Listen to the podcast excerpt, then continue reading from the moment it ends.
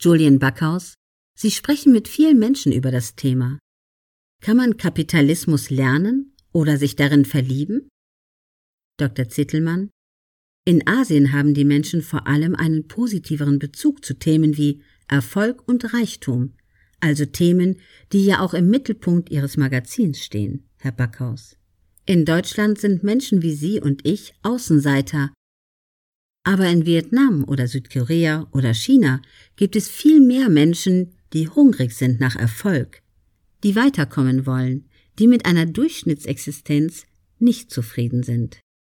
Zwar hat auch dort der Kapitalismus Imageprobleme, aber zum Beispiel in Südkorea haben die Menschen noch den Vergleich zu Nordkorea, so wie wir früher den Vergleich zur DDR hatten.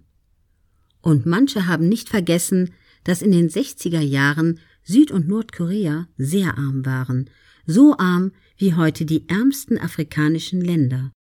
Im Norden gab es dann die sozialistische Planwirtschaft und im Süden den Kapitalismus. Im Norden hungern die Menschen immer noch, sobald eine Ernte mal schlecht ausfällt. Im Süden sind viele Menschen zu Wohlstand gekommen. Oder nehmen Sie China. Da lebten noch 1981 88 Prozent in extremer Armut.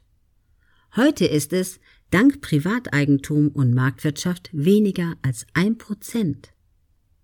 Zwar darf man in Vietnam und China nicht positiv über Kapitalismus reden, aber wenn man stattdessen einfach Marktwirtschaft sagt, ist es okay.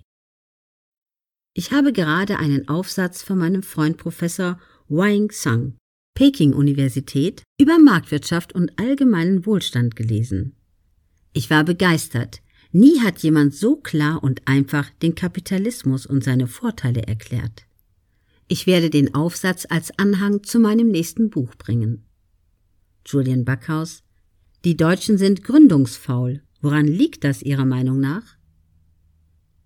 Dr. Zittelmann die Deutschen sind Sicherheitsfanatiker.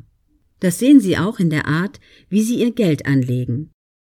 Aber ich bin optimistisch, dass unter den Jüngeren eine andere Kultur entsteht, wo Leute Lust haben auf Unternehmertum, auf Start-ups und Aktien. Man müsste eigentlich Ihr Magazin an allen Schulen verteilen, und die Leute, die bei Ihnen interviewt werden, müssten dort Vorträge halten denn die Lehrer bringen die jungen Leute bestimmt nicht auf die Idee zu gründen. Was hat denn ein Lehrer gemacht? Der war in der Schule, ist dann einige Jahre an die Uni und dann wieder zurück in die Schule. Der hat doch nicht die geringste Beziehung zum Unternehmertum.